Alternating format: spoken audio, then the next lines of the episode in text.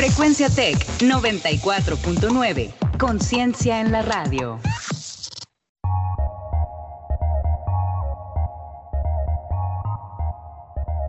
En 30. En 30. En 30. En 30. En 30. En 30. En 30. En 30. En 30. Bienvenidos.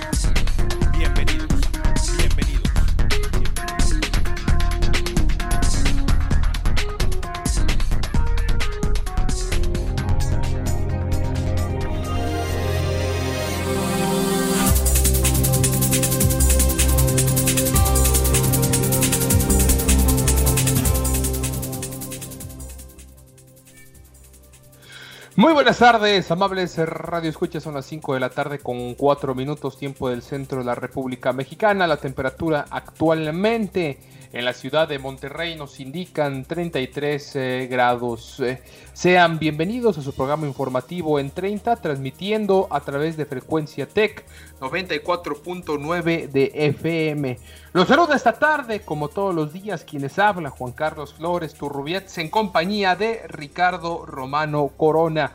Hoy es miércoles, mitad de semana, 5 de agosto. Acompáñenos en esta media hora de información que tenemos preparada para todos ustedes. Y empiezo por, eh, por supuesto, saludar como todas las tardes. Eh, Ricardo, ¿cómo estás? Bienvenido nuevamente. Buen miércoles. Hola Juan Carlos, aquí nos encontramos miércoles 5 de agosto, donde también nos sintonizas por www.frecuenciatech.com.mx y en nuestras redes sociales en Facebook como Frecuencia Tech 94.9 e Instagram arroba frecuencia-tech. También les recordamos nuestras cuentas de Twitter donde podrán ponerse en contacto con todos nosotros, arroba Juan Carlos-FT y arroba RRC-Romano. Además, en las repeticiones de lunes a viernes en nuestras plataformas de Spotify, Anchor FM, Breaker, Google Podcast, Pocket Cast y Radio Public. Un 5 de agosto, pero de 1903, Rusia envía una escuadra frente a Turquía tras el asesinato del cónsul ruso en Monastir. Esa es la efeméride del día de hoy. Y la Suprema Corte de Justicia de la Nación procede contra el Bronco en juicio político debido al tema de las famosas firmas. Prohíbe Oaxaca vender comida chatarra a menores, la precaria situación que se está viviendo allá en Beirut, en Líbano, y hablamos sobre lo que mencionó el comisionado de las grandes ligas con respecto al inicio de esta temporada corta del mejor béisbol del mundo. Y ahora sí vamos con información del ámbito local en corto.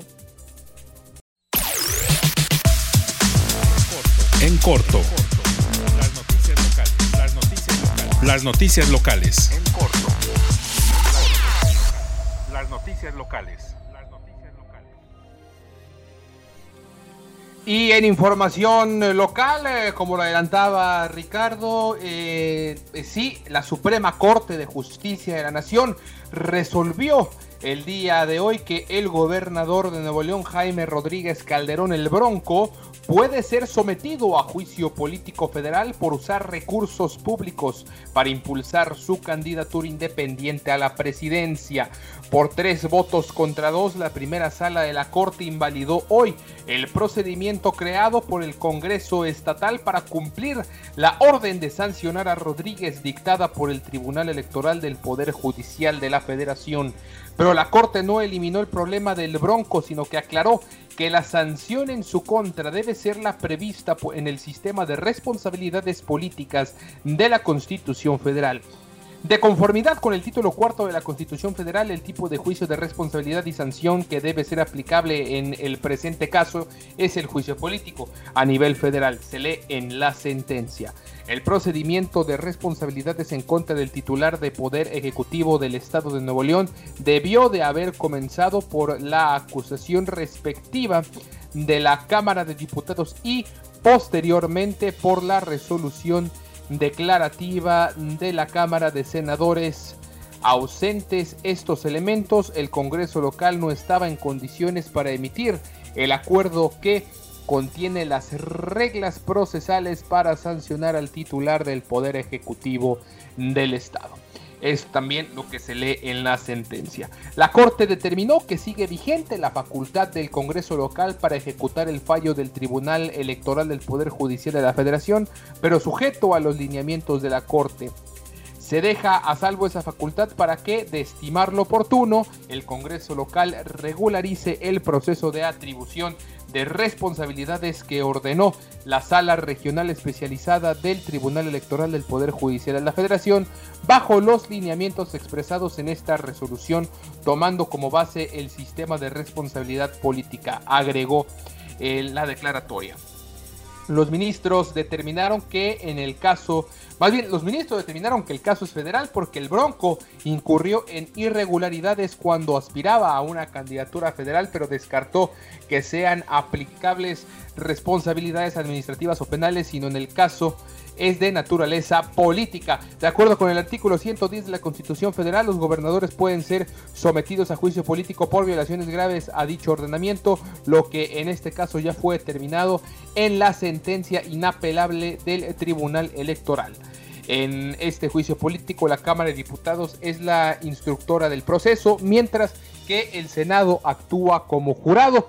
Eh, los diputados serán, eh, tendrán el rol de los fiscales y eh, por supuesto que el del Senado, como ya lo mencioné, será el jurado que determine la existencia de la responsabilidad política por mayoría de dos terceras partes.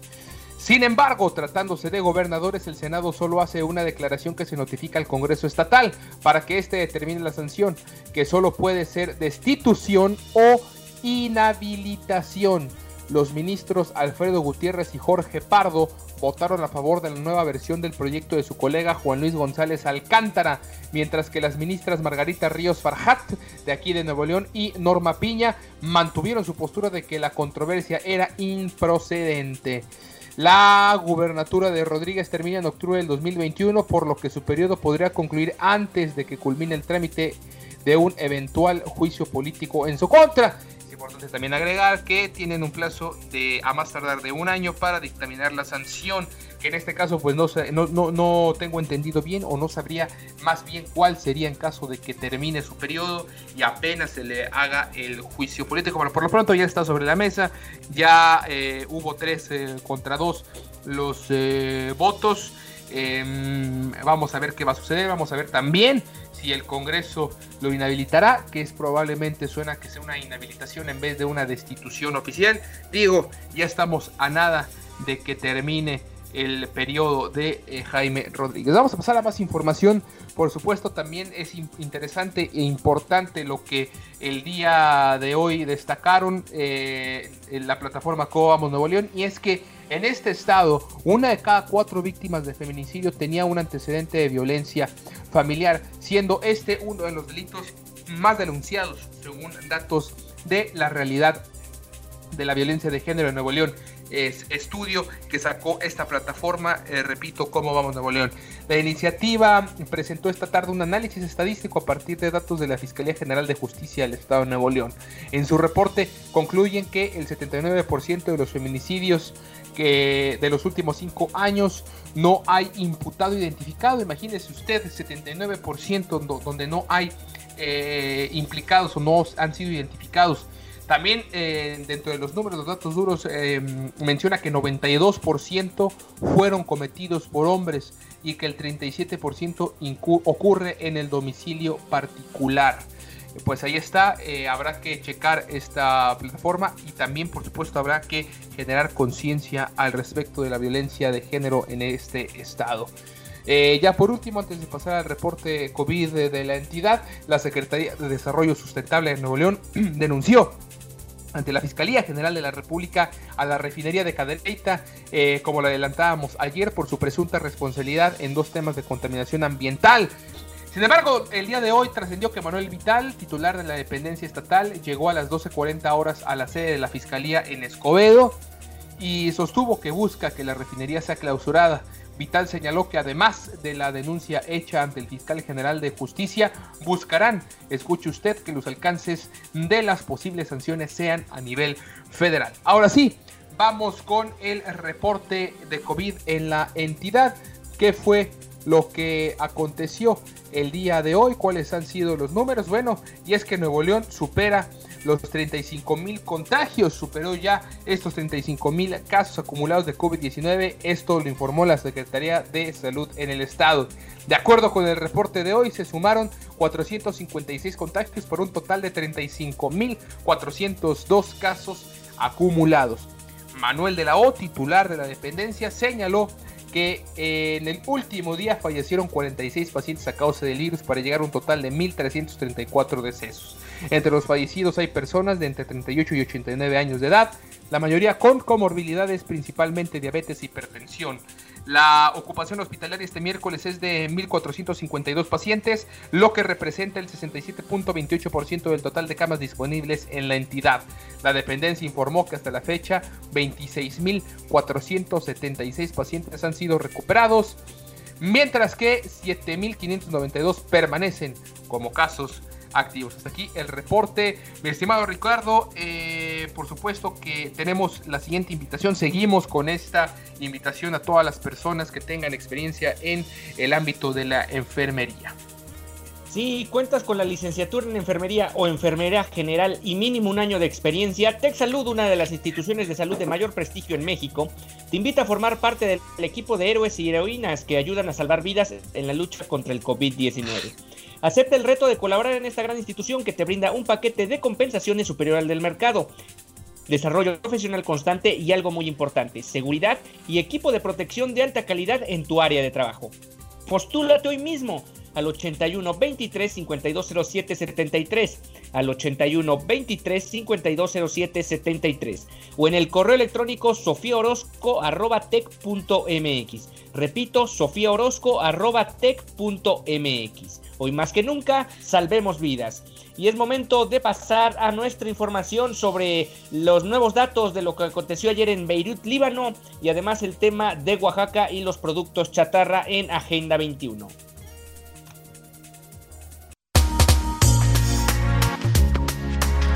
Agenda 21. Actualidad global.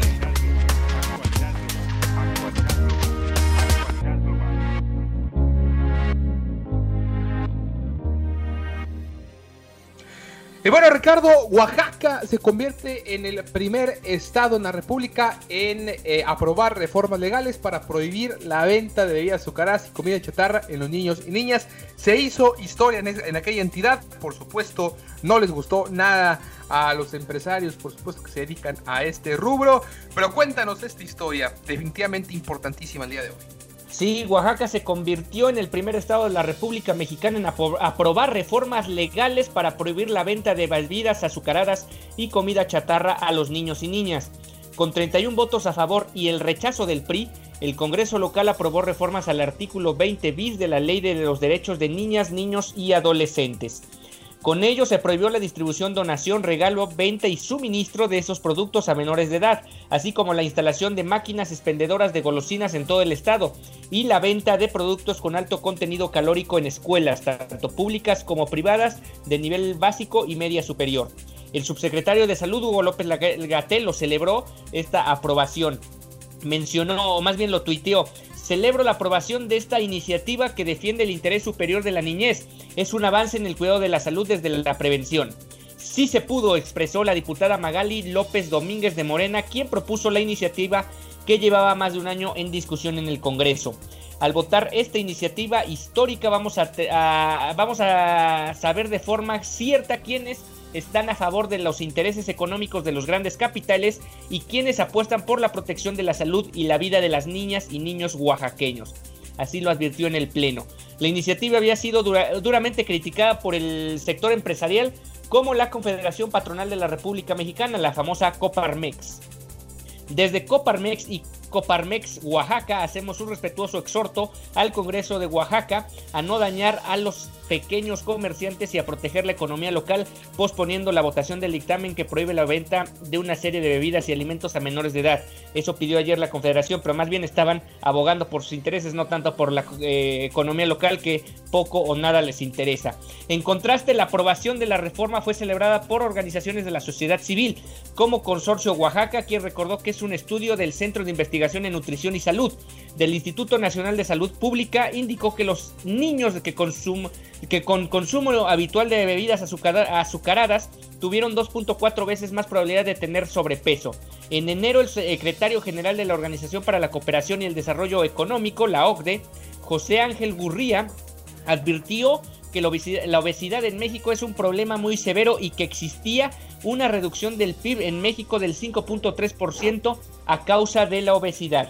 En su momento la iniciativa también fue respaldada por el Fondo de las Naciones Unidas para la Infancia y el propio y célebre ya Hugo López Gatel. Pues sí, Ricardo, como tú lo comentaste, por supuesto la Coparmex y diversos organismos empresariales eh, pues tratando de impedir esta eh, votación, que lo pensaran bien, pero la verdad es que ya es suficiente de envenenar a los niños y a los menores. Digo, si los padres eh, quieren seguir consumiendo esas bebidas, pues ya que ellos vayan a las tiendas por los panquecitos y los refrescos, pero que ya no manden a los eh, niños por, por, todo ese mugreo. Pero también eh, me parece importante que ahora que ya está este primer paso, lo segundo sea eh, también exigir a lo mejor estas empresas, presionarlas a las grandes refresqueras y de productos de, comida chatarra en general, que también garanticen que se distribuyan en estas tienditas o en estas tiendas de conveniencia diversas eh, también eh, opciones mucho más saludables y nutritivas para la población en general, porque no, nada más hay que prohibir, sino también hay que dar esas opciones, porque también es cierto, tristemente es cierto que muchas veces este tipo de... Eh, de bebidas altamente azucaradas, este tipo de comida chatarra es mucho más fácil de que llegue a cualquier parte de la República. Sí, definitivamente es un tema que no solo tiene que quedar en Oaxaca, sino ya a nivel nacional también tendrían que tomarse otro tipo de, medidas. En más información, el secretario de Medio Ambiente y Recursos Naturales, Víctor Manuel Toledo, consideró que la llamada cuarta transformación a la cual pertenece está llena de contradicciones y advirtió de luchas de poder al interior del propio gabinete federal. En un audio sobre una reunión con otros colaboradores del gabinete federal, el funcionario expresó abiertamente sus diferencias con otros colaboradores al presidente López Obrador. Toledo, quien asumió la titularidad de Semarnat en mayo de 2019, reiteró que dentro del gobierno federal hay contradicciones brutales y muy fuertes, por lo que sugirió no idealizar a la 4T.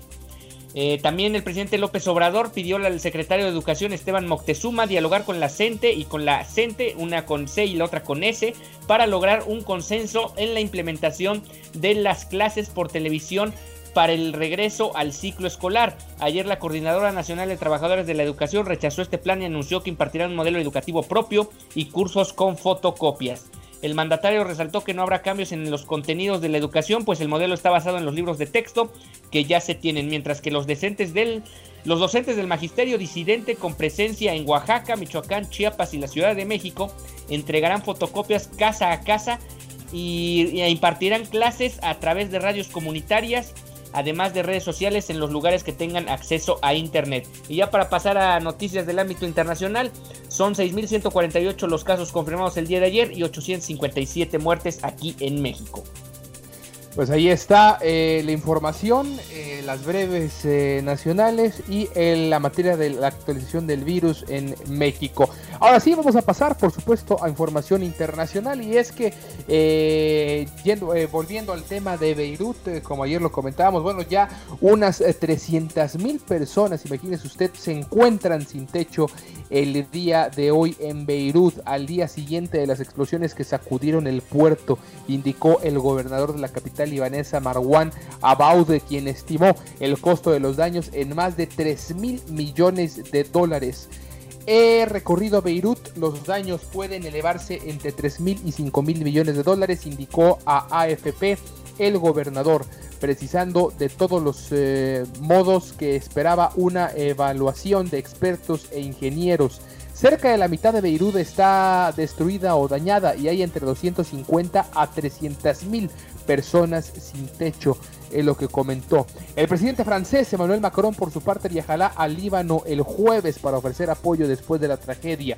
La oficina de Macron informó el miércoles a The Associated Press que el líder francés se reunirá con los líderes políticos libaneses. Líbano es un antiguo protectorado francés y los países mantienen estrechos lazos políticos y económicos. Francia también enviará varias toneladas de ayuda y trabajadores de emergencia.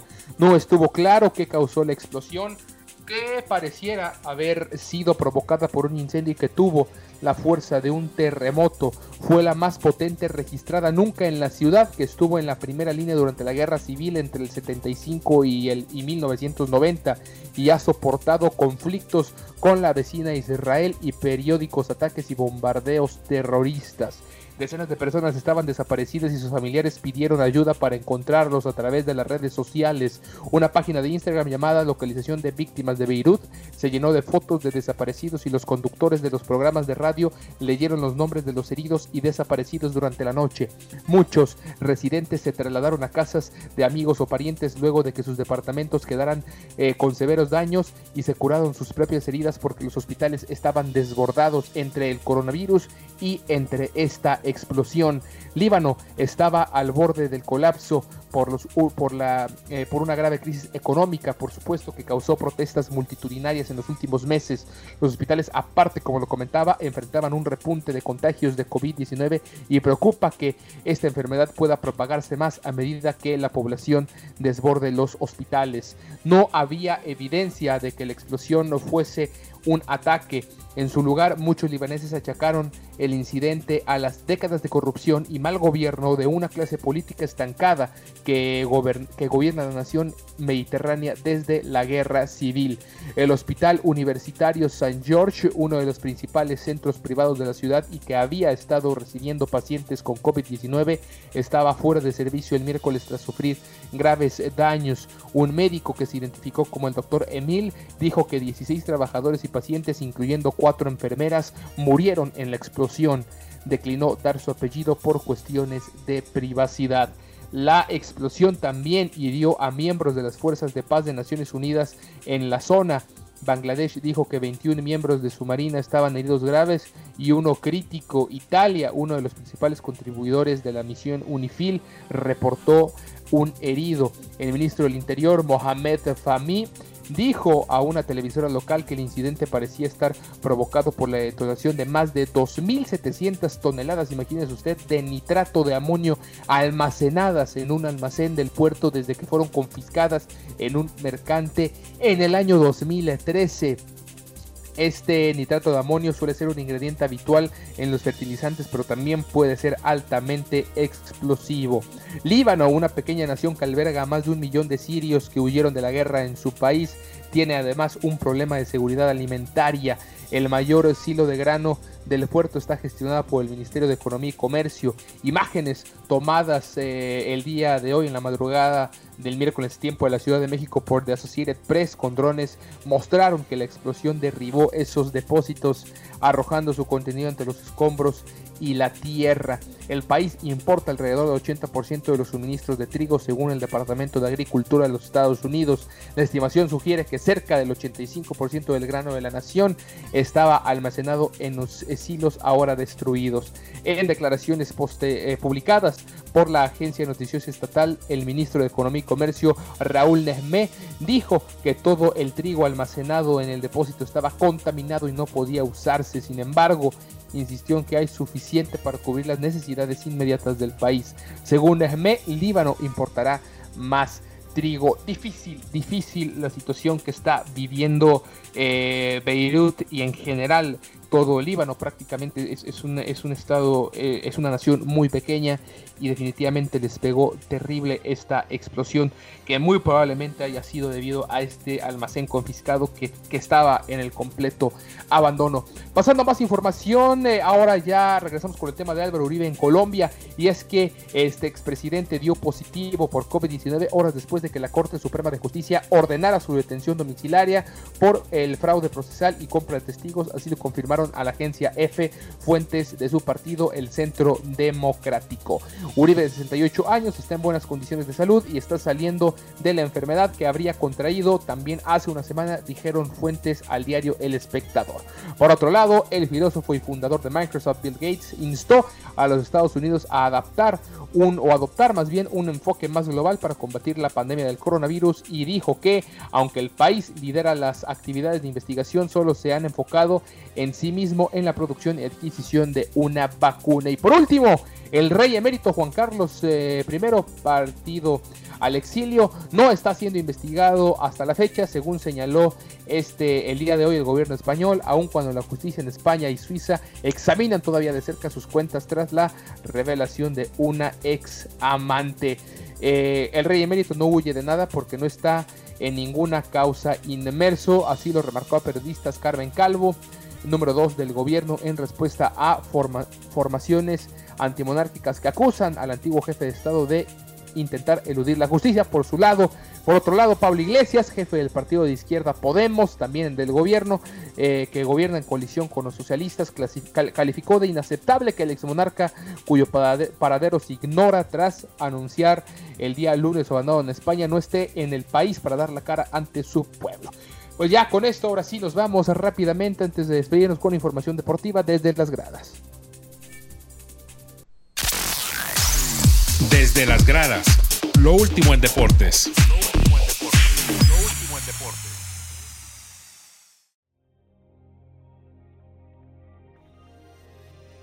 Mi estimado Ricardo, cuéntanos eh, cuáles han sido estas declaraciones del comisionado de grandes ligas, Rob Manfred, acerca de esta atípica eh, temporada. Considera Rob Manfred que los protocolos de salud y seguridad que la liga ha implementado están funcionando pese a los brotes de coronavirus que han surgido en los Miami Marlins y en los San Luis Cardinals. Dijo, dijo hacer un llamado a la vigilancia de todas las partes, aunque la liga instituirá algunas nuevas medidas en los próximos días. Creo que la gran mayoría de nuestros jugadores han hecho un buen trabajo al adherirse a los protocolos difíciles, dijo Manfred a ESPN.com el miércoles por la mañana, el día de hoy. Son contrarios a la forma en que las personas normalmente viven sus vidas. El comisionado dice que la propagación del virus en los Marlins y los Cardinals, lo que causó que ambos equipos no pudieran jugar por un periodo de tiempo, se puede remontar a fallas en los protocolos. Manfred dice que la liga está tomando medidas para garantizar la seguridad de sus jugadores aún más, mientras enfatiza e incluso modifica sus mismos protocolos ya existentes. Mascarillas, los equipos actualizarán sus mascarillas a unas quirúrgicas en los aviones. Anteriormente las mascarillas de tela se consideraban utilizables, pero se cree que el virus se extendió algo dentro de los Marlins y los Cardinals en vuelos fletados según las fuentes los aviones habrá una postura aún más agresiva sobre la gestión del distanciamiento social en los aviones. Tenemos que asegurarnos de que las personas permanezcan en sus asientos, dijo Manfred. Las comidas, si bien comer y beber todavía no estará prohibido en los aviones, se recomienda encarecidamente hacerlo de manera oportuna y en tiempos escalonados. Los jugadores en la misma fila no deberían tener sus máscaras hacia abajo. Espacio al aire libre. Vamos a volver a enfatizar la importancia del espacio al aire libre. Todos han construido un espacio al aire libre adyacente a sus camerinos. Y los bullpens, otro problema, dijo Manfred, los bullpens no son grandes por diseño, necesitamos aprovechar la oportunidad presentada al no tener fanáticos en el estadio y esparcir esos relevistas hacia las gradas. Las fuentes indican que esta es otra área en la que la propagación podría haberse producido dentro de las dos franquicias ya mencionadas. Finalmente, en el caso de los Marlins en particular fueron un buen caso de prueba con respecto a la incubación del virus. Hubo jugadores que dieron negativo por varios días antes de dar positivo nuevamente. Es por eso que el comisionado cree que la liga ha hecho lo correcto con Miami y San Luis al cancelar los, los juegos hasta que regresen varias pruebas negativas por lo que no estén infectados. Aprendimos tanto de los Marlins como los Cardinals, cuando eres agresivo para cancelar los juegos y superar ese periodo de tiempo hasta que no tengas más pruebas positivas, hay beneficios a largo plazo para mantener la temporada en movimiento, dijo Manfred. No saliente el hecho de que nunca hemos tenido contaminación cruzada de un equipo a otro y esperamos que la tendencia continúe. También confirmó que el roster de 28 hombres será permanente a partir del jueves y enfatizando que la liga y la asociación de jugadores se unieron en el tema una vez que los jugadores lo mencionaron. No quiso abordar planes específicos para la postemporada, pero reconoció que podría ser necesario un giro de cómo se están dando las cosas actualmente. Los juegos en sitios neutrales también podrían eh, ya caber como una posibilidad para las grandes ligas. Pues ahí está, la información se han tenido que adaptar, eh, han tenido que ir sobre la marcha tomando decisiones, decisiones acertadas. Eh, sería bien también hablar acerca de la NBA y el exitoso modelo que han tenido de esta burbuja en donde también se está llevando a cabo el resto de la temporada. Y bueno, eh, lamentablemente se nos termina el tiempo. Mañana estaremos hablándoles también del regreso de las ligas europeas, Europa League y Champions League, por supuesto. Con esto terminamos eh, ya una edición más de su programa informativo en 30.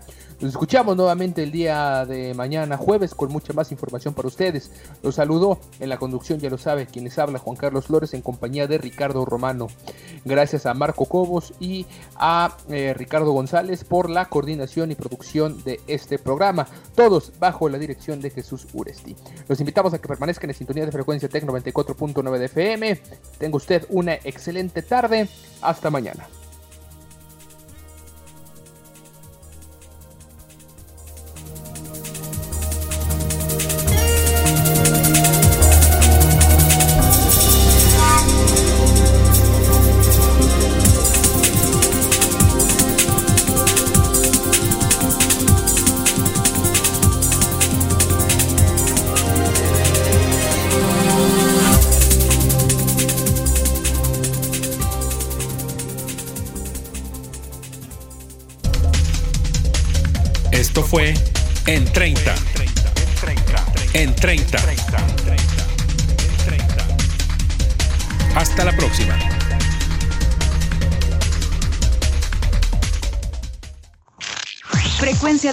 94.9. Conciencia en la radio.